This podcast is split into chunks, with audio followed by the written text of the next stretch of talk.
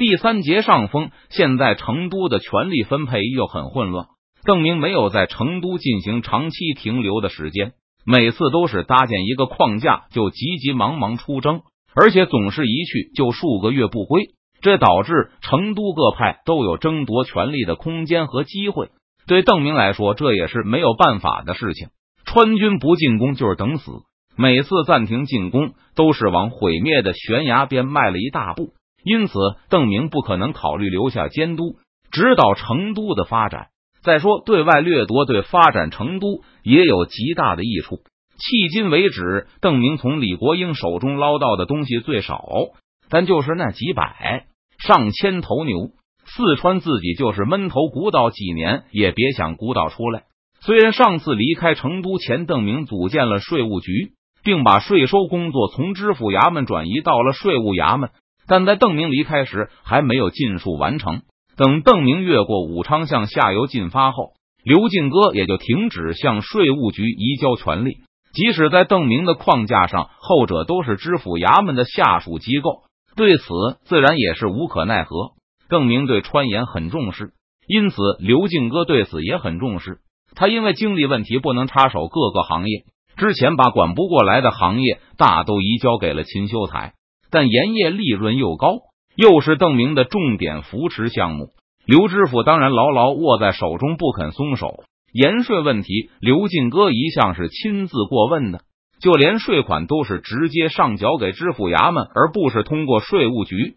成都的大部分人对此也是为理所当然，其中包括税务局长秦修彩在内，税款直接上缴给知府衙门才是传统。而税务局这个中间结构反倒是新兴事物。当初邓明建立这个机构的理由，也是为了帮助刘进哥分忧。成都官员也都接受了这个说法。既然是帮忙的，那换言之就是帮刘进哥处理他不想受的累。而刘知府很愿意亲力亲为的事情，税务局自然管不着。有知府衙门撑腰，卢欢对朴凡这个税务局副局长没有一点畏惧心理。还不依不饶的对税务副局长说道：“若是税务局能退还我们的税，让川盐的盈利维持在每百斤百元，代售的淮盐每百斤五十元的话，我们可以考虑接受朴局长的定价。”普凡当然做不到，盐税是邓明定下的，就连刘进哥都未必能修改。再说税也不是税务局收的，他去哪里给盐商退税？见普凡不说话后。卢欢又冲着于幼明说道：“如果我们在武昌每收一元工业银行的凭据，工业银行都按照三倍的价格在成都补偿我们的话，我们也可以考虑接受。”于幼明当然也答应不了。其实，就算于幼明答应，卢欢的考虑结果多半还是不接受，因为就算成都工业银行给三倍兑换率，对盐商来说不过是没有吃亏而已。但现在武昌欠条紧缺。这三分之一需要欠条的盐可以溢价卖出。现在盐商的惯常做法是，按照成都知府衙门的意思，让武昌用知府衙门指定的物资来交换，其中甚至还包括人口。虽然邓明走之前曾指示刘进哥要找机会获得工匠，将来有可能的话要设法输入火药和青铜，但鉴于成都男多女少的严峻形势。刘进哥已经把邓明的政策修改为输入未婚女子为优先。除了背靠知府衙门这靠山外，卢欢还隐隐觉得自己是比于幼明和普凡更高等的国民。他和其他盐商都是刘耀的府兵，不管他们府兵在军中的地位多么低微，卢欢他们依旧是川军本土派，是成都最早的势力。盐商雇佣的人手中也是以本土派为主。尤其是曾经在刘耀、杨有才手下服过役的人，更是深得卢欢等人的青睐。从绵竹、江油、剑阁等地驻军中退役的人，虽然距离稍远，但也属于卢欢划分中的最高等人。邓明手下的五大将中，卢欢他们最喜欢的是李兴汉，认为他是本土派的人。虽然刘耀、杨有才以及他们的心腹神神秘秘的不肯透露清楚。但卢欢他们都听说过不少关于拥立的传言，那就是刘耀、杨有才、李兴汉这些本土派曾经抱团拥立过少蜀王邓提督。其次就是奎东军，虽然这帮贼名还没有洗清，但他们也算是四川人，因此在卢欢这批人眼中，周开荒是邓明武大将第二顺眼的。现任成都知府刘敬哥出身和周开荒差不多，而且这位刘知府听说也曾跟着邓提督在东川府征战，还为保护邓提督受过伤，因此卢欢对他也是很尊敬的。再次就是建昌那批人，西贼是川军的敌人。现在虽然迷途知返向少蜀王书城，但显然不能和嫡系川军相比。而且卢欢他们认为这些西营的忠诚依旧可疑。这从西营出身的五虎之一赵天霸身上也可以找到迹象，比如他就不肯追随邓提督东川和昆明。卢欢他们既分不清建昌西军和赵天霸的关系，也不知道赵天霸去不了东川府的真正理由。而于右明这种明显是从外地逃难进川的蛮子，虽然是明军嫡系，而不是什么贼，但在卢欢他们心目中的地位和西营基本持平。按说普凡也是四川人，应该能被划分进本土明军嫡系。可不幸的是，他的熊兰的手下熊兰反复叛变的事情在成都已经传开了，因此在本土派眼中，熊兰一伙的地位也一落千丈，和西贼看齐去了。本土嫡系的出身，还得到邓明的大力扶持。这次明军甚至会为川盐盐商的利益而改变战略，这让卢欢、叶天明他们高人一等的心理变得越来越强烈。正是因为心态的改变，本来他们这些府兵一说起曾经骑在他们头上作威作福的战兵，就咬牙切齿。但现在他们反倒在退役后开始生出同袍的感情来。上个月挣了一些钱后。卢欢、叶天明等几个盐商还专门去了一趟都江堰，请当年把他们绑架进军队的几个战兵介绍人吃饭。这几个盐商摆了一桌子好菜，认为若不是当年被他们带进军队，也不有他们几个的今天。人不能忘本，那几个战兵都吃的眉开眼笑，有一个一边吃还一边不好意思的嚷嚷：“我吃的太多呀，我吃的太多呀！”尽管在盐商这里碰了一鼻子的灰。但工业银行的欠条凭据还是获得了基本的信用，因为除了食盐以外，其他的货物都不是私人所有，而是公家的东西，有普凡背书免责，留守人员没有必要和武昌方面的好处过不去。再说，他们本来也没有定价的职权，对他们来说，这些公家的东西到底怎么处理都与他们无关，去干涉定价的事情完全是多管闲事。虽然换不到盐，让陆晨英感到有些遗憾，不过这也就是美中不足罢了。其他货物的利润也很大，完全可以满足。在又一次和邓明会面时，周培公随口提起了福建的战事。周部正史有什么内部消息吗？邓明漫不经心的问道。在他看来，根本不可能从周培公口中听到实话，因为任何郑成功胜利的消息都是对邓明的利好消息。闽军的胜利越是辉煌，邓明在谈判中的地位就会越有利。现在周培公作为他的谈判对手，正确的策略就是否认一切有利于闽军的传闻，将其统统视为宣传和谣言。这道理很浅显，邓明知道周培公一定很清楚，所以对冲他口中听到明军的好消息不抱任何希望。而如果周培公说了明军的坏话，那邓明首先也会怀疑，这是对方企图增加自己的谈判筹码，而不是当真。既然不可能听到好话，也不能相信对方的坏话，那和周培公讨论福建的形势完全是浪费时间。这也是邓明漫不经心的原因。朝廷以贝子骆驼取代达素为安南大将军一事，想必邓提督已经知晓了吧？知道了。邓明轻轻点头。他对自己前世这一段历史并不是很清楚，因此在听到这个消息后，邓明的第一印象就是郑成功取得的胜利很有限。虽然对清朝历史没有太大的兴趣，不过禁海令这个名词，邓明还是有印象的。在穿越到这个时代后，邓明发现满清还没有开始禁海。随着他对军队、经济有所了解后，他开始意识到这命令后面的意义。明白，只有在郑军拥有很大优势时，才会迫使清廷使用这种损人不利己的政策。刚听说达素去攻打厦门时，邓明曾经暗自猜测，这会不会是禁海令的开始？为了避免被被人看成神棍，邓明只能把这个猜测藏在肚子里。不过，在得知达素仅仅只得到一个降职的处分后，邓明感到自己的希望破灭了。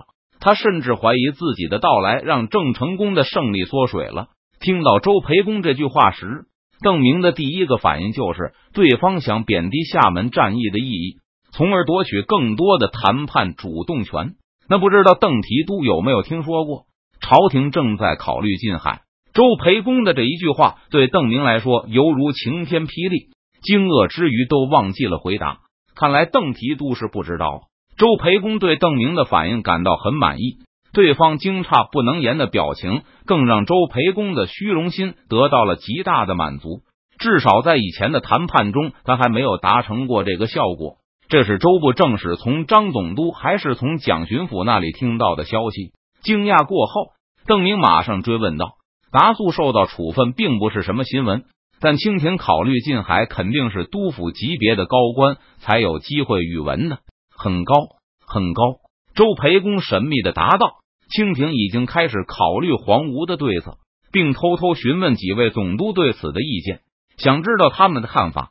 毕竟这会是全国性的政策，清廷想知道各大总督对此的看法，以及他们是否认为这会给清廷的统治造成什么麻烦，或是有什么需要事先防范的问题。”目前这个消息只流传在各个总督身边很小的几个心腹幕僚圈子里，具体能说说吗？邓明不由自主的问道。邓提督有问，下官当然是知无不言。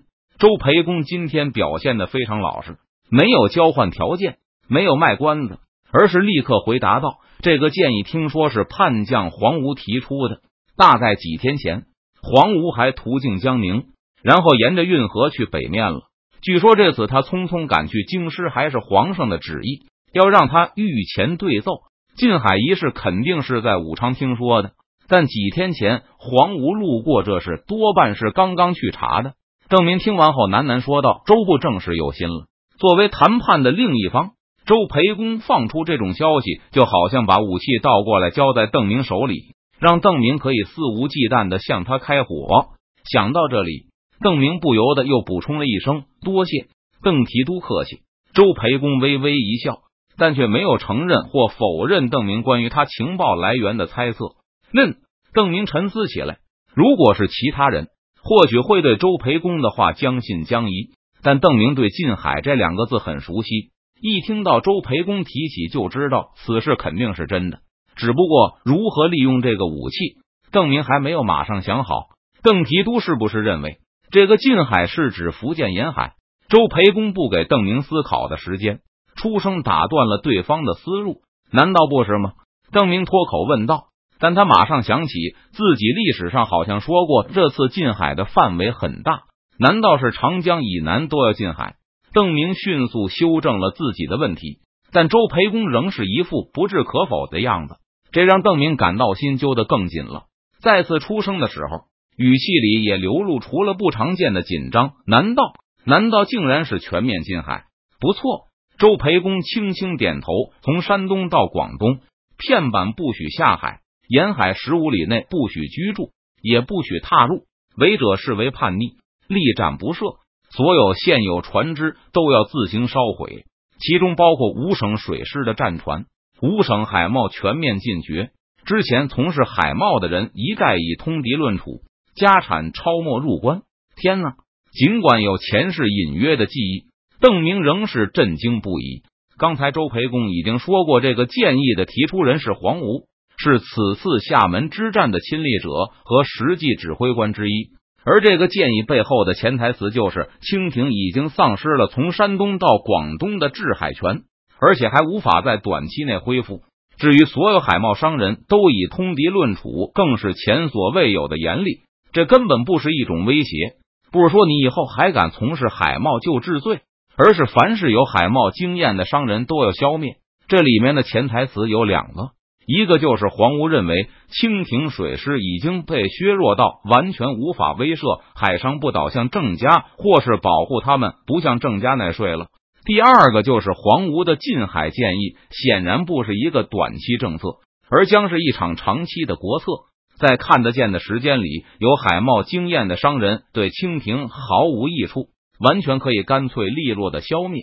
不但可以增加收入，还可以避免他们心怀不满的从事走私活动。黄吴的建议本身就说明五省水师几乎不存在了，根本不可能在短期内重建。而如果清廷采用了黄吴的建议，那就说明他们认可了黄吴的判断。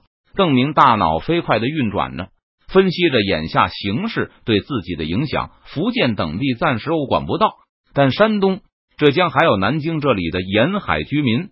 渔民、海船、船工肯定要生计无着。或许很多人会忍耐，会听从清廷的命令进入内地，但还是会有相当一部分反抗。短期内，舟山不但不会受到威胁，反倒会大大增强。为了镇压反抗，保证禁海令得到实施，山东、浙江都需要向海边增派兵力。他们根本不会有力量增援南京，至少在一两年里。蒋国柱不但不能指望得到邻省的大量支援，还要面对后顾无忧而且更大强大的舟山。之前我军曾提出要求在崇明驻军，由蒋巡抚去向清廷解释为何无法收复崇明一事。这个要求我军坚持到底，没有任何妥协的余地，也不会对此进行讨价还价。在一番思考之后，邓明缓缓开口对周培公说道：“为了保证崇明不受到威胁。”我军要求崇明岛两岸同样实行禁海令，不过不是对百姓，而是对清军。沿海十五里内不得有清军驻扎。说到这里，邓明突然一愣，发现自己不应该知道禁海令。若是使用这个名词，可能会对周培公有影响。错了，禁海这条我军暂时没有要求，以后再说。周部正使不必考虑，或是转告南京。好，周培公里脸上的微笑不变。反问道：“为何我军要答应贵方这样无理的条件呢？”因为我今天刚刚接到延平郡王的来信，他称在之前的海战中消灭了五省水师，随时可以北攻山东，或是再次进入长江与我回师。延平郡王来信中还称，因为他现在没有了后顾之忧，所以这次进入长江的兵力将比一年前更强大。因为我建议蒋巡抚慎重考虑我的要求。除了崇明岛交给我方外，我还要求建立一个商行，负责帮我方收购物资并销售货物。这个商行的利润，我军愿意与蒋巡抚平分。如果我方不接受邓提督的条件呢？周培公又平静的问道。那我就将攻击苏州和松江，以迎接延平郡王的大军。因为我对延平郡王信中的每一个字都深信不疑。若是蒋巡抚认为延平郡王歼灭五省水师一语是夸大其词的话，大可对我方的要求置之不理。明白了，下官一定把提督的要求和理由带给江宁巡抚大人。周培公点点头，表示他全都记下来了。在两人分手前，邓明再次认真的说道：“谢谢邓提督，实在太客气了。下官告辞。”周培公昂首挺胸的走出明军营帐。这是他第一次稳稳的占了邓明的上风。